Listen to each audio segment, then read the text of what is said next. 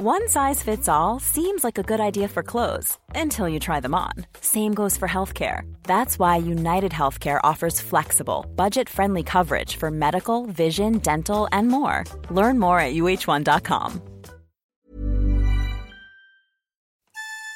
Tu n'as pas de chance, camarade. C'est moche qui t'arrive, hein Ça, on peut dire que s'il y a une tuile qui tombe, elle est pour moi. Oh, alors ça, ça vraiment, c'est la tuile, hein. Oh là là là là là. Ils ont une relation extra-conjugale qui n'ira pas plus loin. Ils sont d'accord là-dessus. Chacun sa vie. Jusqu'au jour où l'enfant paraît. Fallait y penser avant.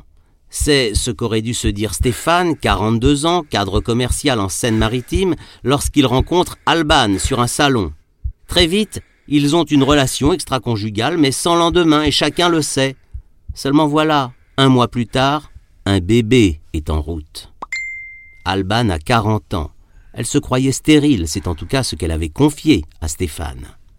Aujourd'hui, elle veut aller au bout de sa grossesse, garder l'enfant, et elle exige même que Stéphane reconnaisse le petit. Seulement, Stéphane est marié, il a deux enfants, alors il ne souhaite pas que ça se sache, bien sûr. Il propose à Alban de payer les frais d'avortement ou de faire adopter l'enfant, de verser même une pension discrète pour le petit.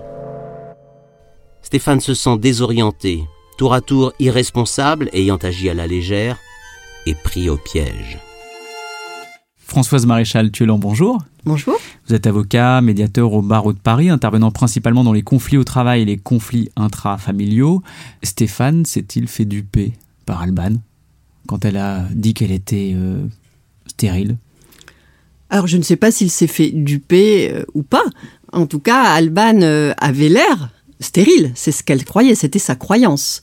Donc Stéphane se retrouve un peu pris au piège. Euh, il a un enfant qui est en cours. Quels sont les recours possibles pour Stéphane dans ce cadre-là, qui est un peu particulier?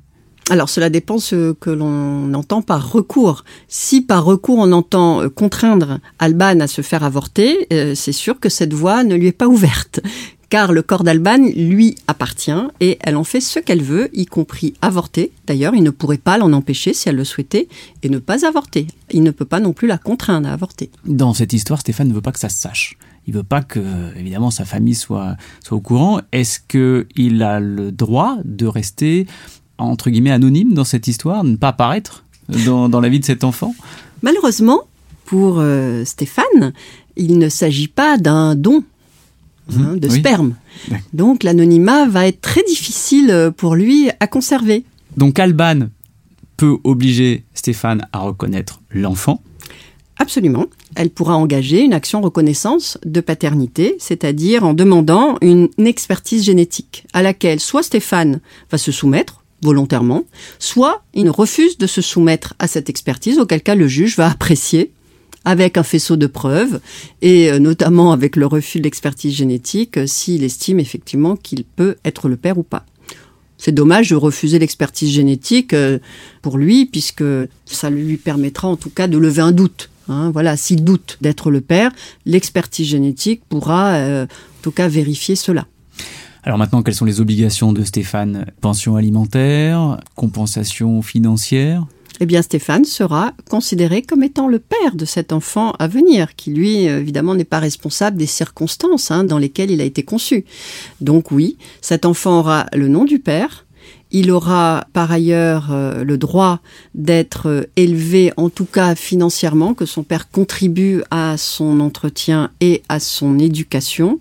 Et par contre, euh, une chose à laquelle maman Alban ne pourra pas contraindre Stéphane, eh bien, c'est de prendre réellement soin de cet enfant, c'est-à-dire en établissant des liens avec lui. Donc à l'obliger à le voir régulièrement, à établir des gardes, enfin tout ça, il n'est pas obligé, Stéphane. Il n'est malheureusement, je dirais malheureusement parce que si le- on se place du point de vue de l'enfant, de l'intérêt de l'enfant, Oui, évidemment. oui. il est bien évidemment dans l'intérêt de l'enfant de pouvoir construire son identité en ayant accès à la famille de papa et en ayant accès à la famille de maman.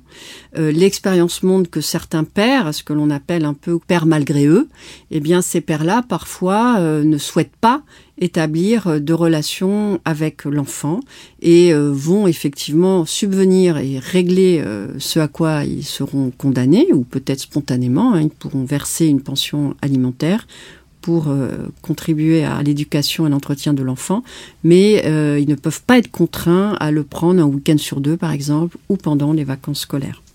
Alors qu'à l'inverse, d'autres pères contraints vont découvrir la paternité et assumer euh, pleinement l'enfant. Tout ça est très clair. Merci beaucoup, Françoise Maréchal-Tulan.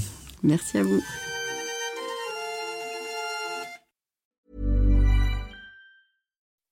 When you make decisions for your company, you look for the no-brainers. If you have a lot of mailing to do, stamps.com is the ultimate no-brainer. Use the stamps.com mobile app to mail everything you need to keep your business running with up to 89% off USPS and UPS. Make the same no-brainer decision as over 1 million other businesses with stamps.com. Use code PROGRAM for a special offer. That's stamps.com, code PROGRAM.